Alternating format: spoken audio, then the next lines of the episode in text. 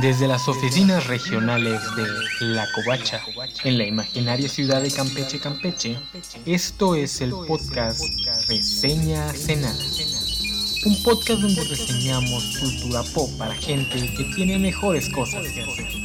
Con su anfitrión, César Castañón.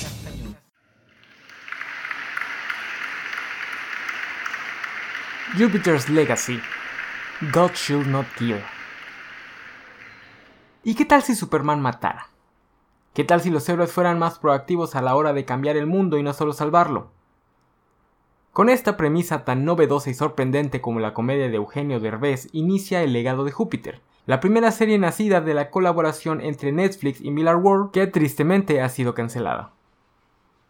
Para quienes no lo sepan, Miller World es una empresa o sello editorial creado por Mark Millar, infame guionista de series como The Ultimates y creador de Kick-Ass, Kingsman, Wanted y un montón de cómics básicamente a medio terminar, creados con la única intención de venderle los derechos a una productora fílmica. Hace un par de años, el Enfant Terrible de Escocia firmó un contrato con el servicio de streaming más famoso de todos para usar sus IPs convirtiéndolas en productos audiovisuales. Y hace un mesecito pudimos ver el primer resultado de la alianza tenebrosa con resultados controversiales. Jupiter's la serie fue creada por Steven S. The Knight, quien para su currículum me sorprende que no sea más famoso. Eh, él fue colaborador de series como Buffy o Smallville, pero fue el creador o el showrunner principal de las series de Spartacus, las tres series que hubo. Y además él dirigió la última película de Pacific Rim y fue showrunner de algunas de las últimas temporadas de Daredevil. Bastante, un currículum bastante extenso para un nombre que casi no suena en el mundillo geek. Eh, la verdad no he leído el cómic, que salió posteriormente a Kikas y por lo tanto cae dentro de la etapa a partir de la cual Millar ya nada más está cachando su fama como guionista y sus contactos en Hollywood para ver qué película lo hace ultramillonario. Sin embargo, si algo se puede decir de la serie, es justamente que parece el Child de Mark Millar si fuera hecho por la misma gente que hizo Buffy o Smallville. Me dicen los que saben que el cómic, que por cierto fue dibujado por Frank Whiteley, famoso por We Tree y All Star Superman, es de lo mejorcito que Miller World ha publicado en los últimos años. Pero también me informan que esta primera temporada básicamente alarga los primeros tres o cuatro números, especialmente metiendo más carnita al flashback a la América de la Gran Depresión, así que la verdad no he tenido muchas ganas de leerlo, aunque sí tengo un poco de curiosidad por ciertos temas que maneja, que son característicos de las obras de Millar, pero al mismo tiempo los aborda de una forma distinta a lo que Millar acostumbra. La serie me pareció buena a secas, aunque como ya dije, el nivel de efectos especiales y actuaciones está a la altura del Arrowverse, a pesar de que dicen los que saben que el dinero que hubo detrás de la serie fue bastante alto, probablemente eso fue lo que causó su cancelación. Sin embargo, las ideas que trata, que imagino son lo que más tomaron de Milar, se me hacen interesantes, a pesar de que estén más choteadas que los chistes edgy de comediantes noventeros. Puedo ver por ahí los temas que tanto adora Mark Millar, como cuestionar a los superhéroes en un contexto más realista, pero al mismo tiempo la serie parece ser un cuestionamiento a dichos cuestionamientos.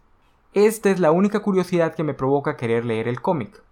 Quiero ver si este es otro caso en donde los creadores están trabajando con la obra original para hacer algo mejor, o si Jupiter's Legacy muestra que tal vez Millar empieza a madurar. La serie nos presenta dos narraciones paralelas, una en el presente y otra en un flashback, al más puro estilo de Los, lo que, no les mentiré, se gana mi corazón. También ayuda mucho que la historia del flashback tiene que ver con una misteriosa isla. En la historia del presente seguimos a The Utopian y una serie de héroes que representan la generación original que apareció en los años 30, y cómo estos conviven con la segunda generación, sus hijos, que nacieron a finales del milenio pasado. El drama se desata cuando un supervillano escapa de la prisión y la unión de superhéroes o la unión de la justicia o algo así el equipo sindicato al que pertenecen todos los héroes de este planeta, y por planeta obviamente me refiero a Estados Unidos, en fin, que la Unión tiene que ir a enfrentarlo y las cosas salen mal, muy muy mal. Dos de los amigos y compañeros de toda la vida de Paragon, el hijo mayor de Utopian, son asesinados ante sus propios e incrédulos ojos, y luego el supervillano, de nombre Darkstar, está a punto de matar a Utopian, por lo que Paragon decide hacer lo impensable, matar a Darkstar. Esto no le sienta nada bien a nuestro protagonista, o uno de nuestros protagonistas, el principal realmente, cuyo nombre civil es Sheldon Sampson, porque Millar tiene la sutileza de un elefante drogado bailando tap en una cristalería. Sheldon tiene un código muy estricto, y el principal lineamiento es que los héroes nunca, bajo ninguna circunstancia, pueden matar. Esto causa un pequeño cisma entre padre e hijo. Sin embargo, el buen de Utopian descubre que las cosas están cambiando en el mundo y que la mayor parte del público no ve lo que hizo su hijo como algo malo. Al contrario, están felices de que los superhéroes por fin acaben con el problema de una vez, en vez de nada más meter a los supervillanos en la cárcel y esperar a que vuelvan a atacar cuando indudablemente se escapen. Toda la primera temporada tiene esto como drama central, la ética y la moral de Utopian que está en confrontación directa con la del resto del mundo, una reliquia de tiempos pasados que parece anacrónica en un mundo moderno. El plot tiene por ahí un misterio sobre un antiguo miembro de la Unión de Superhéroes, o de la Justicia, ya no me acuerdo, que los traicionó hace años cuando intentó dominar el mundo y que parece que ha vuelto para vengarse, y fue quien estuvo detrás del ataque de Darkstar. Pero en el fondo la narración gira en torno al drama principal, ¿Deben los superhéroes dejar ese código moral infantil y tomar el toro por los cuernos? ¿Ser más proactivos en el mundo? ¿Deben tomar medidas drásticas? Nada de esto es nuevo. Estos son temas que los cómics de superhéroes han venido manejando desde hace muchos años, muchos, muchos años. Y no, no me refiero a esa historia que tú recuerdas y que le has estado diciendo a todos tus amigos y compañeros que es la fuente original de la trama de The Jupiter's Legacy.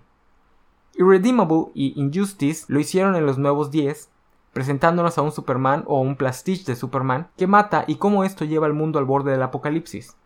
The Authority y The Ultimate lo hicieron a principios del milenio con héroes paramilitarizados con una vena fascista, que existen en un mundo realista o un mundo realista para la era Bush. Kingdom Come lo hizo un lustro atrás en una historia donde nos enseña por qué Superman no debería matar y no debería dejar su código detrás. Pero el Escuadrón Supremo de Ostrander lo hizo muchos años antes que Watchmen y que The Dark Knight Returns, casi en paralelo a Miracleman de Alan Moore. El Escuadrón Supremo nos dice que no hay nada bueno en los superhéroes queriendo cambiar el mundo, que ayudar a la gente tiene un límite. Ayudarla mucho es malo y los valores morales son tan importantes que incluso robar la cura para el cáncer, para dársela a las masas, es algo malo. The Dark Knight Rises, a pesar de sus malos imitadores, es muy claro con el hecho de que el no matarás es una línea que Batman nunca va a cruzar. Y Watchmen y Miracleman son dos caras de la misma moneda, en Watchmen el superhumano apenas impacta al mundo mientras que el Miracleman lleva a la humanidad a una utopía. Y estoy seguro de que en los 70 o incluso en los 60 ya había historias hablando de esto y llegando a sus respectivas conclusiones. Pero en general los cómics de superhéroes son muy claros al decirnos que no, los superhéroes no deben intervenir en los asuntos de los meros mortales y de ser posible no deben matar. Y en general la idea de que el superhéroe cambia el mundo se considera el primer signo de supervillanía algo que esta serie también replica. Incluso en las poquísimas historias donde el héroe cambia el mundo para mejor y esto se presenta como algo bueno, como el caso de Miracleman, la historia tiende a terminar justo ahí. ¿Qué más hay que contar? El héroe ya salvó al mundo. Ahora, algo curioso con respecto a que en pleno 2021 esta serie nos quiera presentar esta idea como algo novedoso, es que la razón por la cual la moralina de Utopian se siente tan anacrónica, porque es una moral que no se ha usado en historias de superhéroes desde hace por lo menos 30 años es mucho más moralino que el muchas veces señalado como infantiloide MCU. Lo siento, Mark Millar y The Knights, hasta en el MCU los héroes matan cuando tienen que hacerlo. Y no me refiero a las muchas muertes que sus actos causan y que seguramente no vemos, como en el caso de Iron Man, luchando contra los terroristas en Medio Oriente. No, me refiero a que queda claro que héroes como Capitán América, Black Widow o Falcon matan protegidos por su estatus de soldados, espías o trabajadores de una institución gubernamental o personajes como Thor y su estatus como príncipe de un reino mitológico espacial. Aunque eso sí, el MCU deja muy claro que matar solo por tomar la justicia en tus propias manos está mal, como la escena del asesinato de Thanos que marca el inicio de la caída en desgracia de Thor nos muestra. Aún así, el MCU y Jupiter's Legacy no se contradicen mutuamente del todo. The Utopian, en su primer monólogo sobre el código, cronológicamente hablando dentro de la propia historia, cuando la Unión de la Justicia se forma por primera vez, les dice a los demás que el código es una forma de mantenerlos a raya, es su balance de poder ante la ausencia de cualquier otra fuerza que pueda hacer ese trabajo. En el MCU tenemos a Shield y a una multitud de entidades que sirven como balance para sus superhumanos. Lo mismo en historias como Invincible, que tienen un organismo dentro del gobierno gringo para tratar con los superhéroes. Pero en un mundo donde los dioses caminan libres, ¿quién nos garantiza que sus intenciones se mantendrán buenas? Esto fue lo que me gustó de la serie, este rumeo y esta presentación de dos lados de la misma moneda. Por un lado, la racionalización del no matarás, que en los cómics solo existe porque originalmente iban dirigidos a un público infantil, y por otro, el también cliché, qué cool es cuando el héroe mata. En general, yo creo que la serie se preocupa de mostrar los dos argumentos de una forma sopesada, al punto de contraargumentar uno de los más comunes. Es que el mundo está peor ahora. No, no lo está. El mundo siempre ha sido un trash fire, y los superhéroes fueron creados en el peor momento que la humanidad ha visto desde hace más de un siglo, la Segunda Guerra Mundial. Ahora bien, la serie no es lo suficientemente buena para que realmente este balance se perciba como tal. Sus fallas de diseño, el CGI medio cutre, las actuaciones que no alcanzan en ningún momento la grandeza que el melodrama exige, etc., hacen que, aunque en el subtexto todo quede tablas, en el texto la mayoría de los espectadores la van a entender como otra historia que nos dice que los superhéroes deberían matar. De hecho, yo creo que la serie, por lo menos en esta primera temporada, ya nos dijo cuál es el correcto. No matar. Creo que por lo menos esta primera temporada pone los pies firmes en este campo, pero creo también que recae tanto en tropes y clichés del género que es imposible que la mayoría de los espectadores no salga con la idea opuesta. Y aunque la serie ya fue cancelada, por lo que entiendo, Super Crux, el cómic, se da en el mismo universo que Jupiter's Legacy, y lo mismo van a intentar hacer con las series, incluso por ahí se han dado guiños de que algunos personajes podrían reaparecer, por lo cual este, estas cavilaciones y estos rumeos podrían aparecer en la otra serie, ahora visto desde el lado de los supervillanos. La serie, usando la trama del viaje a la isla, nos presenta cómo se construyó la moral de Utopian. No es una moralina que nace de la nada, es la idea de que la muerte es la frontera final que no se puede corregir. Hay un capítulo en el que se hace un símil entre dos escenas, una en el presente y otra en el pasado, donde esto se contrasta. En el presente, Utopian sigue sus clásicos rants, que cada vez que los repite se escuchan menos convincentes, pero en el viaje a la isla vemos que el negarse a matar no hacerle caso al fantasma de su padre, quien por cierto representa el deseo de poder por mera codicia, es lo que ultimadamente le dará el poder de un dios. En determinado momento el fantasma de su padre le dice que matar a sus compañeros de barco es la medida necesaria para lograr su meta. Pero al final de temporada descubrimos que esto es lo opuesto. Es la empatía y la protección de la vida lo que termina dándoles el poder. Sin embargo, la serie no es tan buena como para que esto quede bien claro, empantanado en actuaciones y diálogos campias fuck. De hecho, no podría asegurar sin ninguna duda que esto sea parte del texto y no una mera interpretación mía. Por el otro lado, los argumentos de por qué los héroes deben matar, como recurren a tropes ya sobadísimas, pero tristemente aún funcionales, quedan mucho mejor presentados. Los supervillanos ya no siguen las reglas. La cárcel tiene puertas giratorias de las que entran y salen. Entonces, si no queda otra opción, negarse a matar es hasta inmoral. Como fan de Harry el Sucio, Punisher, The Authority, The Ultimates y todas estas fantasías de vigilante, entiendo perfectamente por qué este tipo de historias es cool. Pero por el otro lado, este es el mismo argumento que en el mundo real se da para justificar la brutalidad policíaca y la militarización global de las fuerzas del orden. La idea de que las personas a cargo de nuestra seguridad no solo pueden o deben usar la fuerza letal, sino que a veces nuestros derechos humanos les impiden salvar vidas porque no los dejamos matar criminales. Esta idea es nefasta y continuamente es usada por el status quo para negarse a hacerse responsable de los delitos que cometen en el nombre del orden y la paz. En el mundo real este argumento es altamente falaz, pero en los mundos ficticios donde los personajes pueden hacer cosas imposibles como volar sin propulsión visible, es infantil. La razón por la que en cualquier historia de superhéroes el héroe mate nunca es porque no tuvo otra opción, es porque el guionista decidió que quería que el héroe matara, porque no quiso o no pudo imaginar otro tipo de resolución. En un mundo donde los personajes pueden hacer cosas físicamente imposibles como levantar el peso de un automóvil agarrándolo por la defensa, no importa si puedes o no cargar el peso, la defensa se desprendería porque lo que lo une al resto del carro no aguantaría el peso. Que un superhéroe no tenga otra opción es una elección narrativa. Y aquí volvemos al mismo problema de siempre. Las historias de superhéroes son contrarreformistas. Los superhéroes viven en un mundo muy similar al nuestro, donde su presencia no causa ningún cambio demasiado radical nada más profundo que lo cosmético. Así acabamos con dioses que pueden desafiar todas las leyes de la física, pero cuando se enfrentan a problemas similares a los que enfrenta un policía o un militar en nuestro mundo real, estos se vuelven irresolubles. Viven en un mundo donde los criminales tienen que seguir siendo procesados en un sistema punitivista, o sea, metiéndolos a pequeños cuartos en edificios llamados prisiones. Y si se llega a hablar del concepto de reformar para la reinserción social 9 de cada 10 veces es para burlarse de él, porque, lol, ¿cómo vas a reformar al Joker? Los guionistas ponen a los superhéroes en mundos donde pueden tener la habilidad para, por poner un ejemplo tomado de la propia serie de Jupiter's Legacy, poder crear construcciones mentales indistinguibles de la realidad y llevar a las personas a lugares donde puedan experimentar una vida paralela a la suya. Pero esto de ninguna forma afecta el sistema penitenciario. No, no, no, no, no. El criminal va a una celda a pudrirse. Una celda sci-fi con puertas de cristal holográficas, pero una celda al fin. Crear un sistema virtual en el que los criminales puedan tener una segunda vida, literalmente una segunda vida, mientras están en un ambiente controlado donde no dañen a nadie para reformarlos por completo?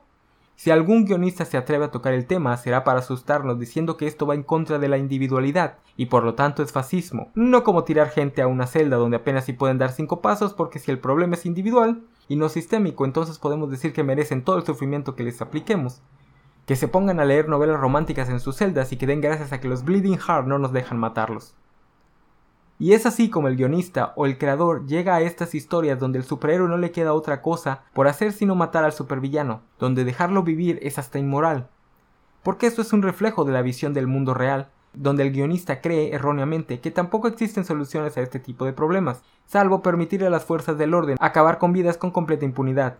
Después de todo, el género de superhéroes nace en Estados Unidos, la tierra de la pena de muerte. El otro gran tema de Jupiter's Legacy es la idea de que los héroes deben intervenir de forma más directa en los asuntos humanos.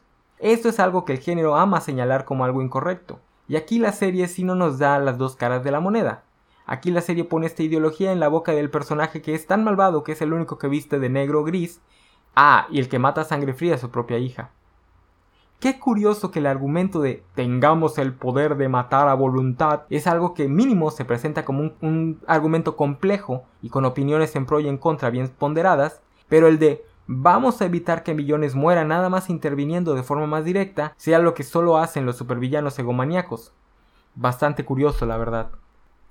Mucho también se está hablando de que The Boys, Invincible y Jupiter's Legacy son la reacción a los héroes bonitos progres del MCU, y estamos a punto de ver un regreso a los 90 en términos de género de superhéroes, lleno de deconstrucciones mal hechas. No me malinterpreten, creo que The Boys, Invincible y Jupiter's Legacy son tres buenas historias, aunque personalmente Invincible me aburrió y no he querido ver la segunda temporada de The Boys porque parece que prefirieron deshacerse de todo el tema de los superhéroes como fuerzas paramilitares para centrarse en la crítica fácil de la industria del entretenimiento y las burlas superficiales al MCU.